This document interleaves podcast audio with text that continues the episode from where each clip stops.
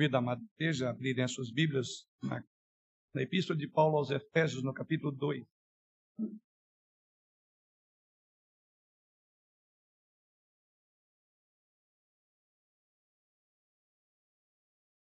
Epístola de Paulo aos Efésios, no capítulo 2.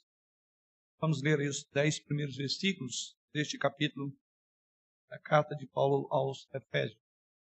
Assim diz o Senhor através da sua palavra.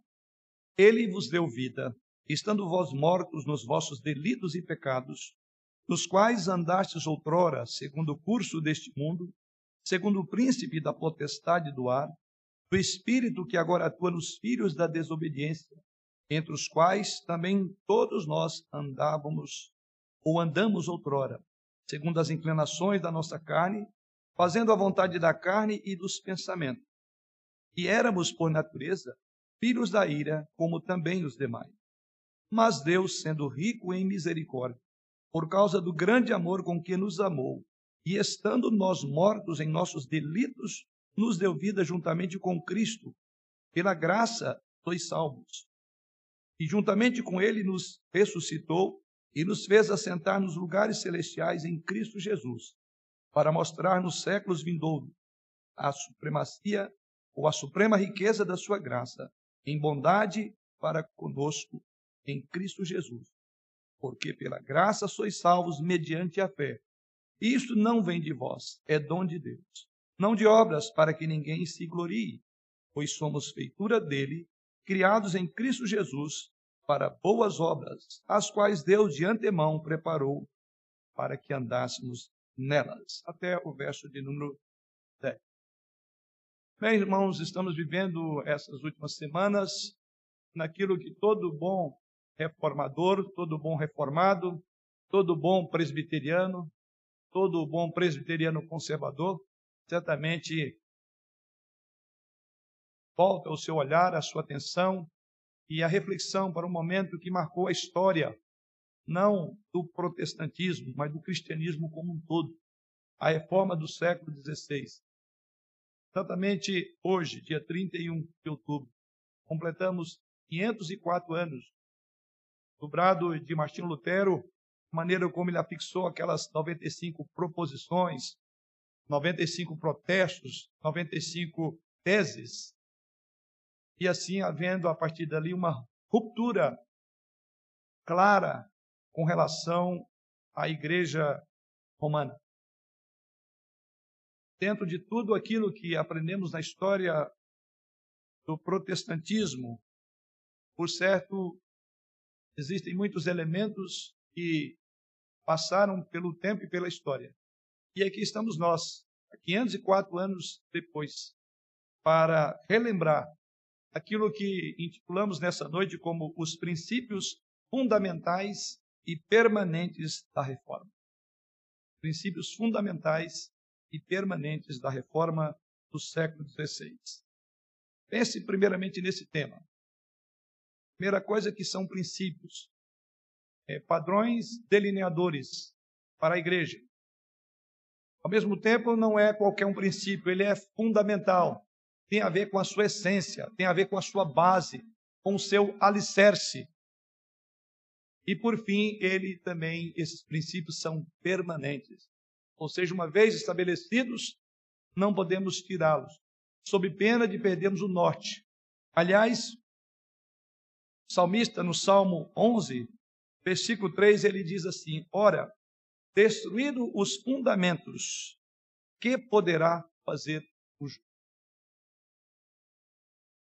Então veja a importância de estarmos bem firmados, de termos esses princípios posto que o salmista diz: não havendo fundamento, o que poderá fazer o justo? Ou aplicando para o contexto da nossa história, do nosso momento, destruído esses fundamentos da reforma do século XVI, o que a igreja poderá? Então vale a pena ressaltar, é o nosso propósito hoje, exatamente desenvolver esse tema de uma forma diferente de outras exposições bíblicas, onde utilizamos ou trabalhamos apenas um texto os princípios fundamentais e permanentes da reforma, poderíamos dizer resumidamente, as proposições teológicas que serviram como princípios ou pilares da reforma protestante são chamados de cinco solas, que na verdade são frases latinas que surgiram para enfatizar a diferença entre a teologia reformada protestante e a teologia católica romana. E a expressão sola vem do latim que significa somente ou apenas na língua portuguesa. E os cinco solas são eles: sola fide, sola scriptura, solus Christus, sola gratia e soli Deo gloria. Esses são os pilares da reforma protestante. Intitulamos para nossa consideração como os princípios fundamentais e permanentes da reforma do século XVI. Antes de passar a esses princípios e desenvolvê-lo de forma breve, vamos mais uma vez buscar a direção. Pai, nesta hora, que o teu povo está aqui reunido, congregado, para ouvir a tua voz, para que tu pastoreis o coração do teu povo por meio das santas escrituras, que é regra de fé e prática do teu povo. Pedimos-te, Deus de amor, a direção do teu Santo Espírito, porque à medida que ele age e age por meio da tua palavra, assim o teu povo é pastoreado, assim as ovelhas são alimentadas. E assim, em nome do Senhor Jesus Cristo, pedimos que pastoreie nossas almas, enquanto olhamos para as Santas Escrituras e olhamos, ó Deus de amor, as marcas indeléveis que foram deixadas pelos nossos pais, desde os pais apostólicos até o século XVI, e fundamentos esses que chegam a nós hoje, fundamentos sobre os quais vamos pensar e meditar, que tu nos conduzas não só ao entender deles, mas também a aplicação prática para as nossas vidas. Em Jesus é que oramos. Amém. Já falamos então quais são esses princípios. Então passemos agora ao exame dos princípios fundamentais da reforma. E eu diria que esses princípios vale a pena ressaltar antes de desenvolvê-los, que eles são princípios comuns a todos os ramos do protestantismo. Eu diria que não só são comuns a todos os ramos do protestantismo, como também ele estabelece uma profunda unidade espiritual. Então você pode pensar nesses princípios que você não está sozinho, porque esses princípios unem as mais variadas denominações no mundo inteiro. Naturalmente, dentre as várias denominações do povo de Deus, povo evangélico, do Brasil ou no mundo, existem algumas diferenças, mas por certo, esses princípios são subscritos por todos os protestantes, assim chamados, por todos os crentes verdadeiros em Jesus Cristo, independentemente da bandeira denominacional diante da qual ou sob a qual eles estão servindo ao Senhor no nosso mundo, em especial do nosso país. Então, quais são esses princípios que unem todos os cristãos, todos os assim chamados protestantes? São os seguintes. Primeiro deles, vamos olhar para a carta de Paulo em 2 Timóteo, capítulo 3, versículos 16 e 17. O primeiro princípio é sola escritura. E assim o apóstolo Paulo, sua segunda carta, no capítulo 3, versos 16 e 17, diz: Toda a escritura é inspirada e útil para o ensino, para a repreensão, para a correção, para a educação na justiça, a fim de que o homem de Deus seja perfeito e perfeitamente habilitado para toda boa obra. Esta foi e era a confiança de Paulo, como foi a confiança de todos os reformadores, como foi a confiança e a certeza de todos aqueles que nos antecederam, como é a nossa confiança e as nossas convicções de que as Escrituras, tão somente as Escrituras e nada mais, são suficiente e eficiente para, no dizer do apóstolo Paulo, levar o homem de Deus para que ele seja perfeito. A ideia aqui é de completo, habilitado para toda boa obra. Então, esta primeira convicção, assim titulada em latim como sola escritura, ou seja, somente a escritura, são a palavra de Deus. Portanto, a única regra infalível para a vida e doutrina da igreja. Exatamente esta primeira afirmação, este primeiro fundamento, forneceu o combustível necessário para inflamar a reforma do século XVI. Na verdade, foi considerada como a causa formal da reforma, ou seja, considerado como a causa fundamental da reforma foi exatamente a volta para as escrituras, considerando que o sola fide, que vamos olhar um pouco mais à frente, foi entendido pelos reformadores como a causa material. Então, a causa formal da reforma foi esse primeiro fundamento, sola escritura. Então, quando a reforma tratou sobre isso, ou quando os reformadores chegaram a esse conceito, significa então que eles proclamaram que a Bíblia, ela e tão somente ela, é a única e exclusiva autoridade em matéria de fé com isso também os reformadores subordinaram a igreja e a tradição da igreja às escrituras, posto que no contexto da época era exatamente o contrário. As escrituras estavam debaixo da autoridade, ou mais propriamente dito, da tradição da igreja. A igreja não se guiava, não se dirigia pela palavra, mas sim pela tradição. E a tradição era infalível, ao passo que as escrituras precisavam de ser reinterpretadas à luz da igreja romana. Então, quando os reformadores colocaram isto, significa então que a escritura ela deve ser eficiente, deve ser suficiente para assuntos de salvação. E, portanto, ela deve ser autoridade final em todas as coisas que diz a vida cristã e a piedade. Então, nós poderíamos traduzir traduzir isso dizendo que a Bíblia sozinha é a nossa máxima autoridade. Então, não é o Estado, não é o Papa, não é a igreja, nem as tradições de homens ou decisões conciliares, e nem mesmo os sentimentos pessoais e subjetivos de alguém que o conduz para o Senhor. São as Escrituras, porque todos esses pontos que eu levantei eram ou estavam à frente das Escrituras quer seja através de suas tradições, quer sejam das bulas papais, os documentos. E assim o Papa se via como o primo pontífice da Igreja Romana, e quando ele estava sentado sobre a sua cátedra, o primo pontífice, então ele tinha poder e autoridade mais que as Escrituras. Você acha que a Igreja Romana mudou? Não mudou. Veja os horrores que o Papa, que representa essa igreja, tem estabelecido. Ele está reinterpretando as Escrituras, melhor dizendo. Chegou ao ponto de dizer que isso não é Bíblia. Chegou ao ponto de dizer, e tem dito isso, que as Escrituras, Gênesis, Gênesis, não é um texto literal. Assemelha-se àquela serpente do paraíso que chegou para Eva e disse: Mas é isso mesmo que Deus disse? Pois bem, esse que representa hoje a cabeça dessa igreja, ele continua dizendo: é isso que Deus disse. Ele está dizendo outra coisa.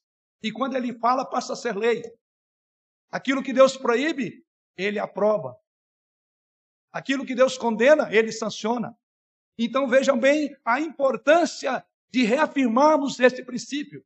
Que a velha serpente do paraíso continua travestido dentro das igrejas, inclusive a romana.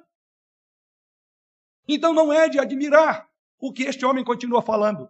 A igreja não mudou. São 504 anos que nós, como crentes, precisamos manter a firmeza nesses princípios. Quão importante é para mim e para você, querido irmão, entender isto somente as escrituras sagradas. A escritura é suficiente para todos os assuntos, como afirma a Confissão de Fé de Westminster, subscrita por nós presbiterianos. A Escritura diz a confissão de fé: a Escritura nada se acrescentará em tempo algum, nem por novas revelações do Espírito, nem por tradições de homens. Isso está lá na nossa confissão de fé. Não se acrescentará, quer seja por tradições como desta igreja e de muitas outras, como também por novas revelações, como muitos evangélicos estão seguindo nova revelação, porém a Bíblia está sendo deixada de lado. A Bíblia, e somente a Bíblia deve ser a regra de fé e prática dos cristãos. A Bíblia sozinha ensina tudo o que é necessário para a nossa salvação do pecado, e ela é ao mesmo tempo padrão de comportamento cristão ou padrão diante do qual o comportamento cristão é avaliado. O apóstolo Paulo reconheceu o valor das Escrituras, não só no texto que li ainda há pouco, na sua segunda carta a Timóteo, mas também ali em Atos, capítulo 20, versículo 27. Paulo reconhece a importância da Escritura, o valor da Escritura, e ele então recorda aos presbíteros de Éfeso, dizendo o seguinte: Jamais deixei de vos anunciar é, todo o desígnio de Deus. Então veja, Paulo estava partindo para Jerusalém, é o contexto dessa passagem, e onde ele sabia, como ele próprio disse, que ele enfrentaria muitas perseguições, mas também ele sabia que após a sua partida, diz ele no versículo 29, lobos vorazes se infiltrariam na igreja de Éfeso. E então, pensando nisso, lá no versículo 32 do mesmo capítulo de Atos 20, ele diz: Agora, pois, veja a expressão de Paulo, falando aos presbíteros que haveriam de pastorear a igreja.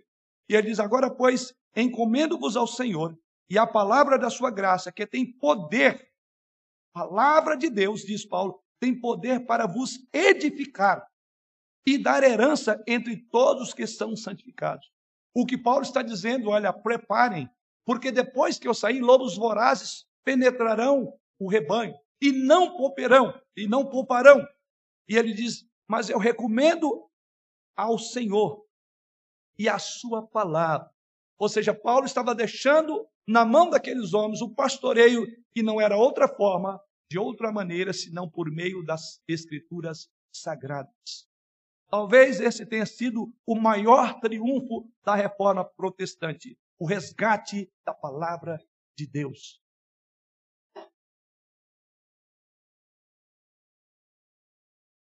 Numa época que sabemos que era impossível ao povo ler as Escrituras, os reformadores Conseguiram então colocar a Bíblia na língua comum das pessoas, tornou acessível a todos. Daí as várias traduções que foram feitas para que todos pudessem ter acesso às sagradas escrituras. Entretanto, a reforma não somente possibilitou que todos tivessem a palavra em sua própria língua, mas a palavra de Deus, as escrituras, ela foi colocada no lugar de honra e de direito porque estava sendo pisoteada pela tradição romana. Leis eram estabelecidas acima das escrituras. A reforma então respondeu: é possível então que alguém tenha autoridade maior que as escrituras, que será a, a, o supremo pontífice da igreja que vai determinar o que é palavra de Deus ou não? A resposta foi um contundente não. Somente as escrituras Pode a igreja alegar que possui uma interpretação infalível da Bíblia? Essa foi uma pergunta. A resposta, de novo, foi não. A reforma respondeu absolutamente não. A igreja não tem poder para dizer o que a Escritura é. E assim, uma das proposições de Martim Lutero foi exatamente a livre consulta às Escrituras. Não confundam livre consulta com livre interpretação. Porque o propósito de Lutero com essa sua proposição, com essa sua tese, era fazer com que a Bíblia chegasse ao povo. Sabe por quê? A Bíblia era lida ao povo, de costa para o povo, numa língua que eles não conheciam. Você sabe isso? O que quer dizer? Quanto mais ignorante, mais fácil de ser manipulado. E essa é a razão porque a igreja romana ela não tem para os seus fiéis a pregação das escrituras. A Bíblia então produziu a igreja ou a igreja produziu a Bíblia? Essa foi uma pergunta feita naquela ocasião. A resposta a esta pergunta era a diferença básica entre o que a igreja romana entendia com relação às escrituras e entre aquilo que os reformadores entendiam do que eram as escrituras. Os reformadores afirmavam que Deus revelou-se a um povo, chamou esse povo para si e deu a esse povo a sua palavra, a sua voz. Entretanto, a igreja é sempre falível e sempre passível de correção quanto à interpretação da infalível revelação de Deus. A Bíblia é infalível, a igreja não. E esse sistema, essa ideia estava trocada na igreja romana. Alguém da época, chamado Bertrand, disse: tirar a Bíblia ao povo era como tirar-lhe o próprio Cristo. Tirar a Bíblia do povo era tirar o próprio Cristo. Calvino escreveu ainda sobre esse assunto, dizendo: Ó vós, que chamais bispos e pastores do pobre povo, velai para que os cordeiros de Cristo não sejam privados de seu próprio alimento. Continua esse reformador dizendo, e que não seja verdade ou proibido que um cristão possa livremente, na sua própria língua, ler, ouvir e tratar este santo evangelho, visto que Deus assim o quer e Jesus Cristo assim o quer. A igreja, as ovelhas deixaram de ser alimentadas com a palavra. E é por isso que Bertrand disse que seria o mesmo tirar o Cristo do povo.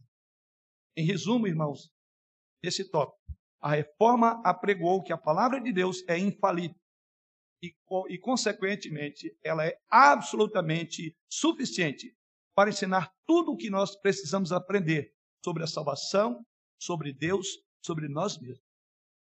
E assim sendo, ela é a única fonte suprema deste conhecimento. Nenhuma outra fonte deve ser evocada por nós.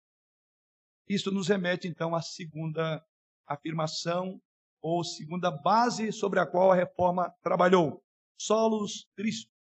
E aqui convido a que abram Atos capítulo 4, versículo 12.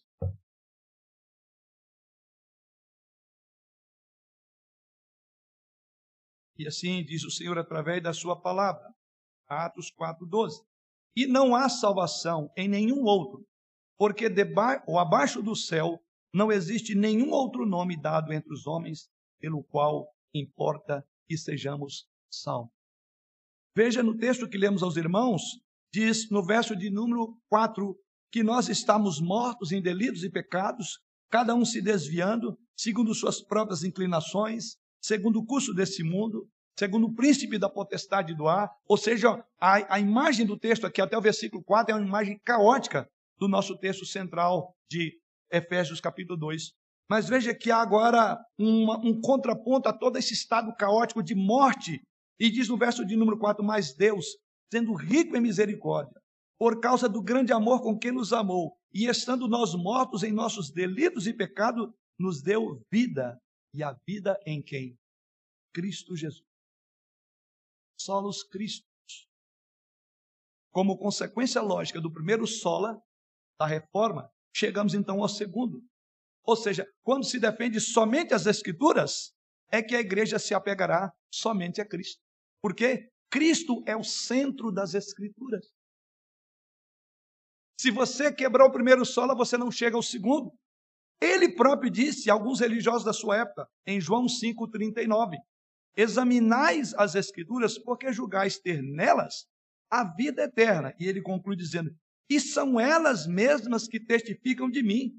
Jesus afirma: as Escrituras falam de mim. O centro das Escrituras é Jesus Cristo. De Gênesis a Apocalipse, há um só nome nas Escrituras: Jesus Cristo. Ora, resgatado este princípio fundamental de que é somente as Escrituras, logo era natural também que os reformadores marcassem posição em relação à salvação somente por meio de Jesus Cristo. No tempo da reforma, a semelhança dos nossos dias, a teologia estava centrada no homem, irmãos. Tudo dependia somente do homem. Em última instância, o homem era quem decidia se ele iria ou não a Deus, se ele receberia, se ele acolheria a Deus ou não. Na idade, na idade Média, a igreja era a única opção dos cristãos. Hoje a diferença é que parece ter inumeráveis opções.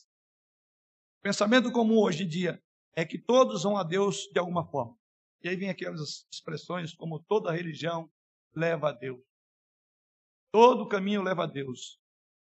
O pensamento comum é que então você pode ir a Deus de qualquer forma. Cada um quer seguir a Deus de acordo com o seu próprio caminho. Mas a reforma disse não. Não a todas as tentativas humanas de chegar a Deus sem que fosse por meio de Jesus Cristo. Daí esse segundo sola, solos Cristos. Ou seja, os reformadores disseram, somente Cristo pode nos conduzir a Deus e nos dar salvação. Com isso quer dizer que nós precisamos urgentemente ouvir solos Cristo nos dias de uma teologia pluralista, onde cada um procura uma maneira de chegar a Deus. Todos os caminhos levam ao inferno. E o único caminho que leva a Deus chama só Jesus. Grave bem. Todos os caminhos não levam a Deus. O pensamento comum das pessoas em relação à salvação hoje é que Deus irá salvar todas as pessoas boas. Todas as pessoas que tenham até mesmo crido em Cristo ou não. Colocam isso em prática na ideia de que Cristo não é algo absolutamente necessário. Entretanto, da mesma forma como os reformadores, nós olhando para as Escrituras Sagradas, nós veremos a grande ênfase que Cristo é absolutamente necessário em matéria de salvação, de santificação, de justificação. Sua vida sem pecado e expiação, substitutiva, ou seja, em lugar de outro, sozinha, é suficiente para a salvação. É por isso que o apóstolo Paulo, falando lá de novo aos presbíteros, em Atos 20, versos 20 e 21, quando preparava a igreja para deixar na mão dos presbíteros, ele diz: Olha, é, jamais havia de deixar de anunciar coisas alguma proveitosa, diz ele, e de vou-la ensinar publicamente e também de casa em casa, testificando, diz Paulo, tanto a judeus como a gregos, o arrependimento para com Deus e a fé em quem? Em nosso Senhor Jesus. Solos Cristo. Sem Cristo não há salvação. Se alguém não confiar na obra salvadora de Jesus Cristo, em hipótese alguma, poderá ter salvo. Ele é aquela pedra que diz as Escrituras que construtores rejeitam. Pedra de tropeço, pedra de esquina, pedra de escândalo. E aqueles que rejeitam a pedra, essa pedra haverá de cair sobre eles. Sim, somente Jesus. Isso então nos remete à terceira afirmação, ao terceiro pilar da reforma do século XVI. É que eu convido a que abram Efésios, como nós estamos aí no texto principal, e vamos olhar os versos 8 e 9. Sola gratia. Porque pela graça sois salvos, mediante a fé. E isto não vem de vós, é dom de Deus. Não de obras, para que ninguém se glorie. Na Idade Média, as pessoas acreditavam que a única forma possível de agradar a Deus seria vivendo numa completa santidade. Não há dúvida que Deus requer realmente a santidade de seus filhos. Mas o erro da Idade Média estava no fato de pensar que aquela santidade era a condição para a salvação. Lembra como é que foi a situação de Martinho Lutero? Martinho Lutero, antes de conhecer a palavra de Deus, antes que o texto que foi lido logo na abertura do culto, é, falando sobre o justo viverá pela fé, antes que essa porção das Escrituras trabalhasse o seu coração, Martinho Lutero era um homem que vivia buscando santidade. E isso falei até hoje de manhã. E nós lembramos muito bem que Lutero guardou profundamente o seu voto e perseguiu a vida monástica de uma forma tão intensa como a sua ordem nem sequer requeria. Ou seja, ele foi além daquilo que era previsto na sua ordem. Ele gastou-se a si mesmo em orações, em jejuns, Conforme lembramos de manhã, ele gastou-se também com seus superiores através de excessivas intermidades e intermináveis confissões auriculares. Confessando, confessando, confessando. E o que, que ele encontrou? As palavras de Martinho Lutero foram essas. Eu guardei a regra da minha ordem tão estritamente que eu posso dizer que se alguém ou se algum monge fosse ao céu pelo monasticismo, seria eu este homem. E ele prossegue dizendo: se tivesse continuado por mais tempo, eu teria me matado com vigílias, orações, leituras e outros trabalhos. Ele diz que ele foi a exaustão ao ponto que se ele continuasse um pouco mais, ele teria se matado de penitenciar, porque ele queria ser santo, porque a visão é que ele tinha que ser um santo para ser recebido por Deus. Mas mesmo esses esforços sobre-humanos não trouxeram paz a alma daquele homem, uma alma atormentada, que o acusava de pecado, que o acusava de inadequação aos olhos de Deus. Então, quando ele rezou a sua primeira missa, ele estava, diz a história, completamente estupefato e aterrorizado ao pensar que estava diante de um Deus todo-poderoso. Ou seja, toda aquela sensação, toda aquela busca de santidade, quando ele aproximava de Deus, ele dizia: Não estou no nível, não estou à altura. Então entrou em agonia a sua alma. Sabe por quê? que a salvação era pregada não como uma graça, mas como que se busca para encontrar. Lutero foi um homem agoniado por esta ideia. Ele pensava na justiça e na santidade do Senhor.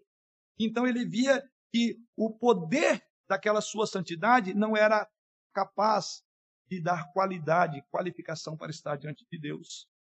Até que ele encontrou o texto de Romanos 1,17. O justo viverá por fé. E quando ele encontrou isso, toda a sua vida transformou. Todo aquele peso das penitências, da tentativa de, se justificar para ser recebido diante de Deus, ele viu que não era assim. A salvação é uma questão graciosa. Lutero, então, e outros reformadores entenderam que o homem não precisa tornar-se justo por meio do cumprimento de cumprir a lei, até mesmo porque ninguém pode cumprir toda a lei. Por isso, então, é que ninguém jamais cumpriu e nem cumprirá a lei. Lembra o que Jesus Cristo disse? Não penseis que vim revogar a lei, eu vim cumprir. Só ele, perfeito, pode cumprir a lei. Eles compreenderam, e tendo como base essa justiça de Jesus Cristo, Deus pode efetivamente declarar justo aquele que crê.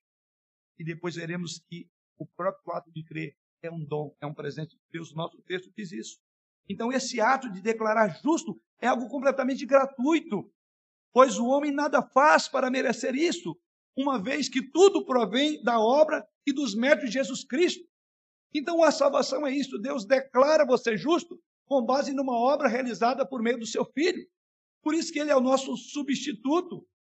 É, ele é o nosso vigário. Não é a Santa Sé, nem os padres, nem o pastor, porque ele que morreu. Então isso caiu perfeito na mente de Lutero. Ele tentava justificar-se para aproximar diante de Deus e encontrou uma lei interior, usando a figura de Paulo, que guerreava contra o seu próprio corpo. E ele, creio que chegou à mesma conclusão de Paulo, o bem que quero fazer não faço, mas o mal está constantemente diante de mim. Desventurado homem que sou. E Paulo prossegue nesse texto de Romanos 7 e diz: Mas graças a Deus por Jesus Cristo. Até que Martinho Lutero entendeu isso. É a salvação, é um ato gracioso de Deus, é algo que Deus concede. Na verdade, a igreja sempre afirmava, até então, que a salvação era pela fé, mesmo antes dos reformadores. O ensino oficial da igreja, irmãos, dizia que a graça era infundida ou derramada como um auxílio para ajudar a viver uma vida santa. Grave bem, a igreja falava da graça. Mas qual era o entendimento da igreja romana sobre a graça? Que era algo que Deus infundia e derramava como um auxílio para você viver uma vida santa. A graça não salva, ela auxilia. E qual o propósito dela? Para você viver santo. E assim concluía o pensamento romano. Então, finalmente, esta graça então nos daria o direito de entrar no paraíso. Entretanto, ao longo do caminho, todos têm a oportunidade, diziam os romanos, de perder a graça. Por isso, eram necessários os rituais, os exercícios espirituais, as penitências, as fórmulas piedosas, como uma maneira de alcançar a graça. E o resultado não era outro senão de Martinho Lutero, uma agonia de alma. Alguém que consegue fazer isso. Até quanto eu devo me desgastar? Até quanto eu devo me penitenciar para eu ser santo? Isso é loucura. Porque esse ensino não está nas Escrituras. Então a visão era de que somos salvos pela graça porque ela nos transforma em pessoas santas.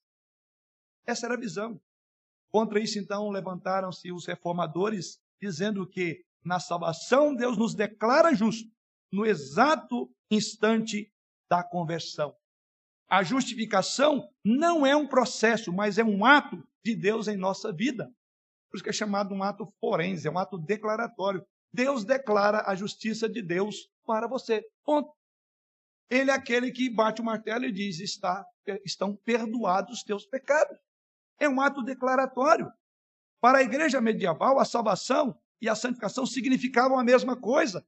Eles confundiam. E por isso que, tentando buscar essa santificação, não encontravam meio, não encontravam um apoio. Então é assim que nós encontramos a santificação, não é para que alguém seja salvo, mas para aquele que já é salvo. Sola grátis. Quarta afirmação, quarto fundamento da reforma do século XVI. Romanos capítulo 1, verso 17, já foi lido, mas vamos relembrar o que foi lido. Diz o apóstolo Paulo, Romanos 1, 17. Visto que a justiça de Deus se revela no Evangelho de fé em fé, como está escrito, o justo viverá pela fé. A questão do pecado e da salvação é um velho problema para a humanidade. Em todos os tempos, os homens procuram a sua justificação. Por isso que buscam a sua salvação. Caminhos diferentes de salvação têm sido oferecidos para aqueles que buscam a salvação fora das Escrituras. A Igreja Romana, por exemplo, apresenta o caminho das boas obras. A Igreja Romana apresenta o caminho do mérito, da penitência, da observância de tantos ritos e tantas cerimônias. Já os reformadores encontraram nas Escrituras outro caminho, que é o caminho que Paulo diz: o justo vive pela fé. Simples assim. Simples assim. Lutero não somente descobriu na Bíblia que a salvação ocorre pela graça somente, mas que a forma e o método de receber esta graça é pela fé somente. Temos aí então mais uma bandeira da reforma. Sola fide, ou a fé somente. Veja o que Paulo diz no outro texto aqui que estamos que tomamos como base principal, verso de número 8, porque pela graça sois salvos. É um presente de Deus. Você não compra passagem para o céu. Você não vai ser bom para ir para o céu. Mas é uma graça de Deus que vem a você. E Paulo conclui, continua dizendo, e isso não vem de. Vou ler novamente, porque pela graça sois salvos mediante a fé. Então, Paulo dizendo que o instrumental, o meio, a mão que faz a graça chegar é a fé. Mas veja o que Paulo afirma no final do versículo: ele diz, inclusive esta fé, que é um instrumento pelo qual a graça chega a você, a fé também é graça, é outro presente. E ele diz: não vem de vós, é dom de Deus. Você crê porque Deus te dá o dom de crer. Porque por natureza somos incapazes de crer. Por natureza, o que, que Paulo diz no nosso texto principal? Ele diz: por natureza nós andamos segundo o curso do mundo, verso de número 2. Por natureza nós andamos segundo a potestade do ar. Por natureza, verso 3, nós andamos segundo as inclinações da nossa carne. Por natureza, diz Paulo, nós éramos mortos. O que, que um, morto, um morto pode fazer por si, por si mesmo? Nada. Então é uma loucura mortos tentarem levantar para servir a Deus, porque mortos não servem a Deus, a menos que Deus venha e ressuscite mortos. E Deus faz isso pela pregação da palavra, e Deus faz isso por infundir fé no coração do homem enquanto ele ouve a palavra, porque as Escrituras mesmo afirmam que a fé vem pelo ouvir e ouvir da, tua, e ouvir da palavra. Enquanto eu falo aqui, o Espírito Santo está usando o seu coração, trabalhando a sua vida, porque é o meio pelo qual a fé chega ao seu coração. Então saiba, é presente de Deus. Sola fide. Esta é a grande afirmação dos reformadores. A reforma, entretanto, apregoou que a fé é uma questão de confiança e não de eficiência no ensino da igreja, porque é outra maneira errada como a igreja romana entendia. A igreja romana, por exemplo, não negava que a fé era necessária para a salvação. Mas é bom você entender o que a igreja romana entendia por fé necessária para a salvação. O que, que a igreja romana entendia por fé? Ela entendia que tratava-se de relacionamento com o conhecimento e o consentimento da igreja. Então era uma questão que estava no poder da igreja dar para você. E esse conhecimento era dado à medida que ela interessava o pastor.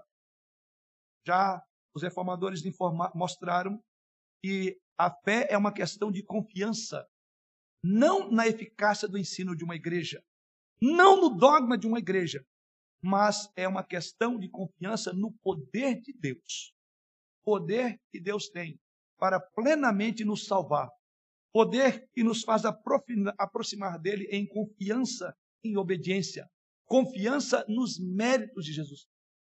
É isso que o apóstolo Paulo afirma no nosso texto principal. A fé salvadora, ensinada nas Escrituras Sagradas, a fé em Deus é uma obra, pela obra redentora de Jesus Cristo, é algo que o Senhor Deus faz. A fé não é uma simples adesão a uma ideia, a uma doutrina, como apregoava a romana, a igreja romana, mas é uma comunhão íntima com Cristo. E Cristo que é apresentado, sim, nas Escrituras Sagradas. A fé, como dizia Martinho Lutero, não consiste somente, diz ele, em saber e crer que o que se prega a respeito de Cristo é verdade. Mas conclui ele dizendo, mas em tomá-lo para si e aplicá-lo a si mesmo. Ou seja, a fé leva a um profundo relacionamento com Jesus Cristo. Não é um conhecimento teórico que você tem. A igreja entendia que a fé é isso, é o conhecimento teórico. Aliás, são três os elementos que se distinguem uma fé verdadeira de uma fé falsa. E esses elementos são muito importantes, importantes porque diz respeito ao modo como a fé chega ao nosso coração. Então tem o um elemento chamado de notícia, que é informação. Daí porque a Bíblia diz é que a fé vem pela notícia. Esse é o elemento que faz parte da fé. Depois tem o aspecto do ascensos, que é receber, que é ser transformado. E esse era o aspecto que faltava. a notícia tem que descer para o coração. E depois que ela desce para o coração, ela transforma o seu relacionamento. Essa é a fé que os reformadores se apegaram. É a fé que eles diziam somente Somente.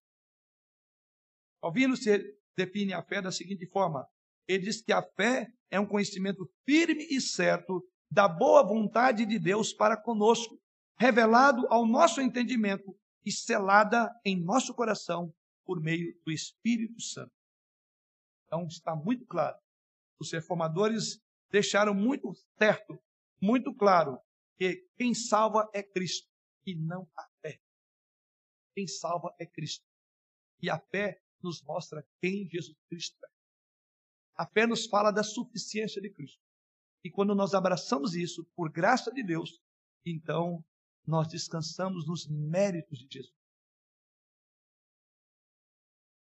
Então, como dizia ele, é o nosso entendimento que é selado em nosso coração pelo Espírito Santo. Essa é a fé apregoada pelos reformadores. Essa é a fé na qual eu e você estamos sustentados. E como ficam as boas obras?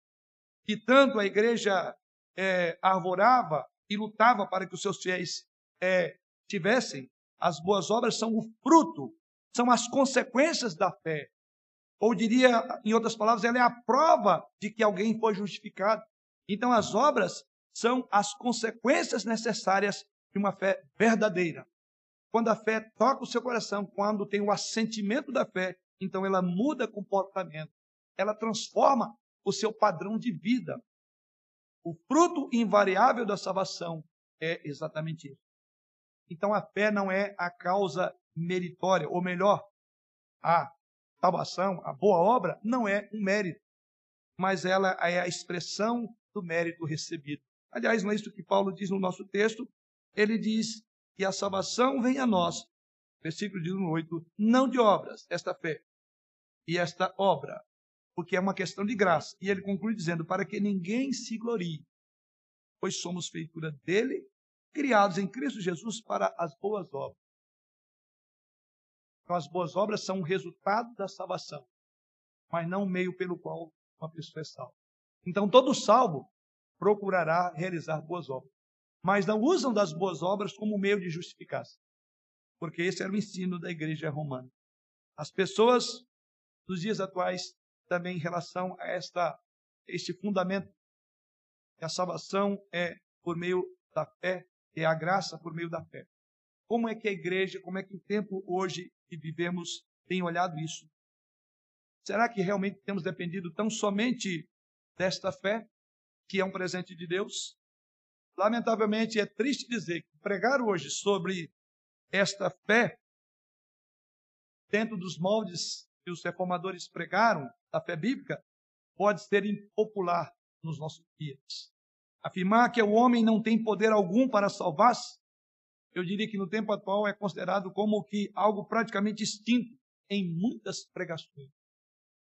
E as pessoas não sentem-se perdidas porque não nos está sendo pregado o evangelho de Jesus Cristo. Já se foi o tempo em que a pregação da lei despertava as pessoas e motivava as a buscar refúgio em Jesus. Já foi-se aquele tempo em pregação como aquela de Jonathan Edwards, quando pregava, diz que os seus fiéis seguraram nos bancos da igreja com medo de serem precipitados para o inferno, tendo em vista a clareza e a precisão com que ele falava dos atributos da ira de Deus contra pecado. Foi-se esse tempo. A lei não se tornou ultrapassada ou perdeu o seu poder. A questão é que a lei não está sendo mais ouvida. As pessoas não desejam ouvir sobre os seus pecados. Querem apenas mensagens tipo autoajuda, soluções práticas. Pessoas hoje não se preocupam com a ira de Deus. Elas não veem maldade e ofensa em seus pecados. Por isso que a linguagem de bondade está em todo lugar. Você tem um lado bom, explore isso. Observe como que a nossa sociedade hoje olha. Todo mundo é bom.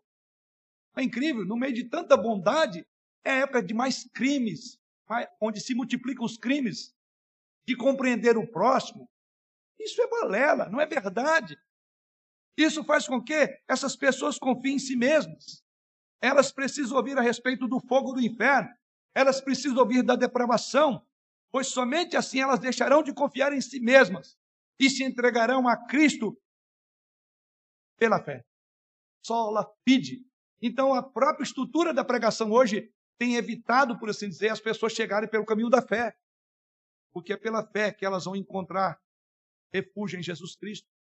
É pela fé que elas vão entender quão pecadoras são diante do Senhor. E por meio da fé elas vão encontrar a fonte inesgotável de perdão e graça. Isso então nos remete à última afirmação, o último fundamento da reforma Tole Deo Glória. Ou seja, toda a glória seja dada tão somente a Deus. E assim Paulo afirma em Romanos 11, versículo 36. Porque dele e por meio dele e para ele são todas as coisas. A ele, pois, a glória eternamente. Amém. Veja que essa estrutura do pensamento bíblico reformado, esses fundamentos permanentes da reforma século XVI, tem uma ordem natural. Primeiramente, vimos que se as Escrituras são a nossa única regra de fé e prática, e consequentemente nos foi dada por Deus, se Cristo é o único meio de salvação, se a graça é responsável por tudo o que temos e somos, e se a fé, que é um dom de Deus, é o único instrumento para nos aproximarmos ou apropriar de tudo isso, então, tole del glória. Ou seja, glória somente a Deus. Porque em todos esses solos nós vemos Deus no início, no meio, em tudo. E é por isso que Paulo diz: porque dele e por meio dele e para ele são todas as coisas. Todas as coisas. Então, a ele a glória eternamente. A teologia reformada então proclama soli deo glória. Porque a teologia reformada consegue discernir a natureza do ser humano. Ou seja, quando nós compreendemos quem somos e quem é Deus, não temos nenhuma outra alternativa, alternativa senão correr e prostrar e exaltar e glorificar o seu nome. Devemos viver toda a nossa vida, como também afirmam os reformados, porandel, ou seja, diante da face de Deus, ou seja, sob a autoridade de Deus e somente para a sua glória. Porque este é o fim da nossa existência. A glória de Deus é o objetivo de todas as coisas, diz o apóstolo Paulo em 1 Coríntios 10, 31. A grande missão da igreja é declarar a glória de Deus entre as nações. Veja o que diz o salmista no Salmo 96, versos 1 em diante. Ele diz lá: Anunciai entre as nações a sua glória, e entre todos os povos a sua, as suas maravilhas. No nosso texto, veja como é que Paulo conclui dizendo: Pois somos feitura dele, criados em Cristo Jesus para as boas obras, as quais Deus de antemão preparou para que andássemos nela. O fim de todas as coisas Deus já traçou desde o começo. Então a ele deve ser dada toda a glória. É interessante quando abordamos este, essa, essa expressão somente a glória de Deus. É interessante que no contexto da reforma do século XVI tenha produzido grandes pensadores, conforme vimos de manhã, grandes artistas, sem nunca exaltar o ser humano. Antes, esses homens prostraram o seu orgulho humano diante da majestade de Deus. Nenhum deles quis ser chamado de santo, venerado, porque eles entendiam que eles eram apenas instrumentos de Deus, porque o fim último não era eles, mas a glória do Senhor. Mas hoje, as coisas estão muito mudadas neste particular. O homem hoje é exaltado e Deus diminuído. Nossos cultos são frequentemente celebrações de nós mesmos, mais do que de Deus. Há mais entretenimento em muitos dos nossos cultos do que adoração a Deus. Talvez tenha sido totalmente esquecido em muitos cultos. Talvez os cristãos nunca tenham sido tão obcecados por si mesmos. Deus tem sido totalmente esquecido. A ideia da autoestima, autoajuda, autoimagem, autoconfiança, auto isso, auto aquilo, tem sido a ênfase no cristianismo moderno verdadeiras terapias das igrejas. Gastamos, infelizmente, a maior parte do nosso tempo como narciso, contemplando a nossa própria imagem distorcida no espelho e não a imagem autêntica. E os cultos têm sido cultos para veneração. Se antes era da Santa Sé, os santos padres, hoje são santos pastores, as santas igrejas chamadas evangélicas. Então veja o quão importante é esse fundamento. Toda glória deve ser dada ao Senhor. Hoje temos aí os estrelões, os grandes nomes no meio evangélico, os grandes pregadores. Aonde está Deus em tudo isso? Como disse, infelizmente, a ênfase do cristianismo moderno é semelhante ao a ideia do narcisismo. Cada um olhando a sua própria imagem. E uma imagem distorcida. Mas tudo isso pode mudar, irmão. Mudança já aconteceu uma vez. Hoje completamos 504 anos dessa história, na reforma. E ela pode e deve acontecer hoje. O nosso tema é princípios fundamentais e permanentes da reforma. Precisamos então da reforma hoje. A reforma protestante do século XVI trouxe liberdade de consciência cristã, porque ela também restaurou o fogo do evangelho, que estava sendo apagado pelas relíquias, tirando o homem do centro e transferindo toda a glória para Deus. O evangelho hoje, o cristianismo hoje, os evangélicos de hoje, tem que tirar sua ênfase de suas igrejas, dos seus nomes, e olhar para aquele que pagou um alto preço pela igreja, que não foi nenhum pastor, nenhum grande teólogo do nosso tempo, mas foi Jesus Cristo e esse crucificado. Para concluir, esta proclamação, ou a proclamação desses princípios, produziu ao longo da história e naquele tempo resultado, resultados extraordinários, resultados profundos. O mundo não foi mais o mesmo depois da reforma do século XVI. Cumpria-se a profecia de Savonarola na sua esplêndida apóstrofe, escrita em 1497, quando naquela ocasião, uma visão, eu diria quase profética, ele disse o seguinte: Ó curas e frades, vós cujo mau exemplo sepultou este povo no sepulcro do cerimonial, eu vos digo que este sepulcro se há de abrir porque Cristo ressuscitará a sua igreja do seu espírito.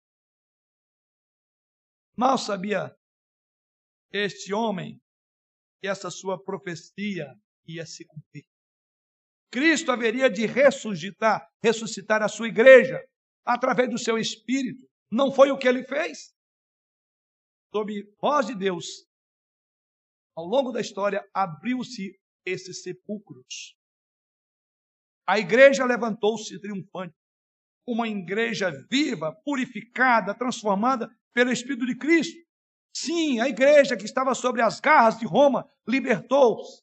O povo cristão foi libertado das amarras do frio cerimonialismo daquela época, dos ritos sem vida, sem significado, das pompas que, embora agradavam os sentidos, mas na verdade deixavam a alma vazia, dos meios mecânicos de salvação. Sacudiu-se aquilo que foi chamado de jugo de uma casta usurpadora que ousara interpor entre Deus e o homem, entre a criatura e o Criador.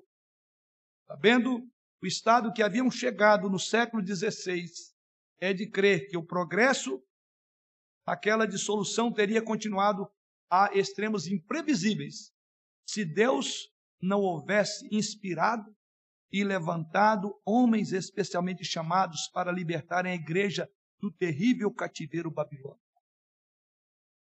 É o mesmo Senhor da igreja. Ele continua sobre tudo e sobre todos. Sim, irmãos, o protestantismo é a religião da Bíblia. O protestantismo é a religião de Cristo. É a religião do bem.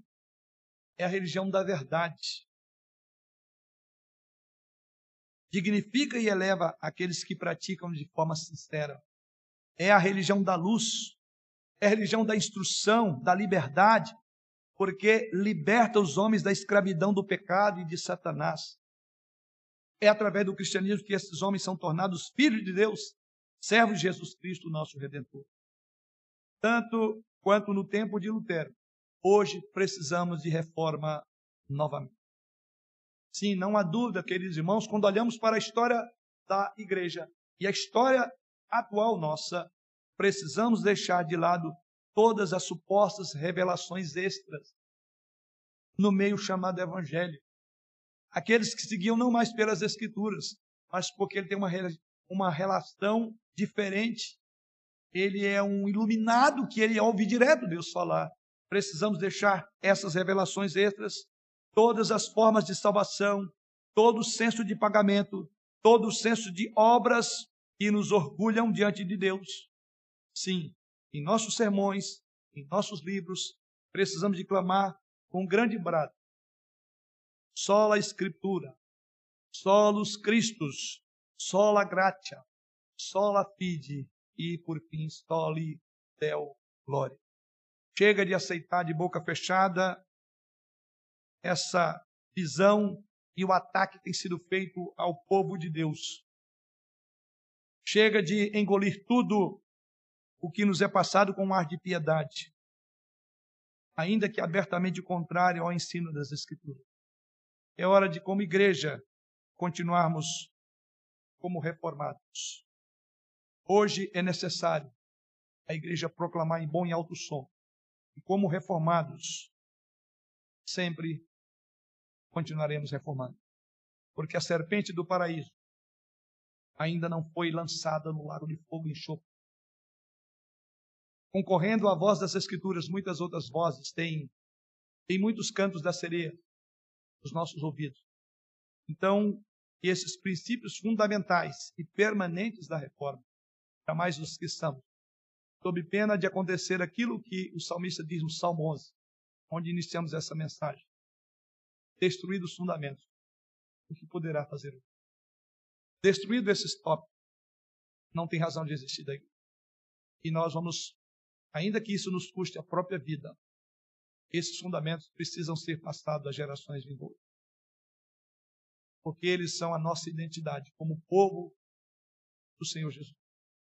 E sabemos que esses fundamentos vão de continuar até a vinda do Senhor Jesus Cristo. Portanto, a Ele seja dada toda a glória.